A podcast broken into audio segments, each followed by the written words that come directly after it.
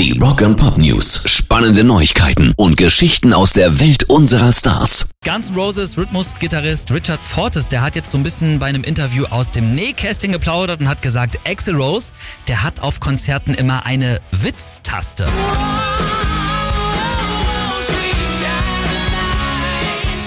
Was soll das denn sein? Ja, also mit der Taste kann Axel sein Mikrofon von der Beschallungsanlage trennen und dann nur noch über die Monitoring-Boxen zu seinen Bandmitgliedern sprechen. Also es hört dann das Publikum nicht.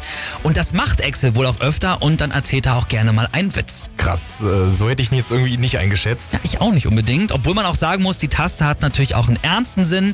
Darüber sagt Axel den anderen Bandmitgliedern auch immer an, welchen Song sie als nächstes spielen. Hä, aber heißt das, die Gunners haben keine feste Setlist? Genau. Oh, krass.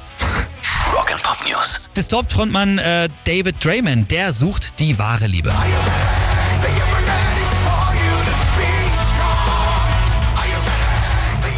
Das stelle ich mir als Star ja immer so ein bisschen schwierig vor. Ja, denke ich auch. Aber Dave, der macht's ganz einfach. Der ist nämlich tatsächlich bei Tinder angemeldet. Jo, ich wette, dass 90% der Frauen, die sein Profil gesehen haben, gedacht haben, ja, das muss ein Fake-Account sein, oder? Ist so. Und da werden sich jetzt bestimmt auch einige ärgern, die ein bisschen zu vorschnell nach links geswiped haben.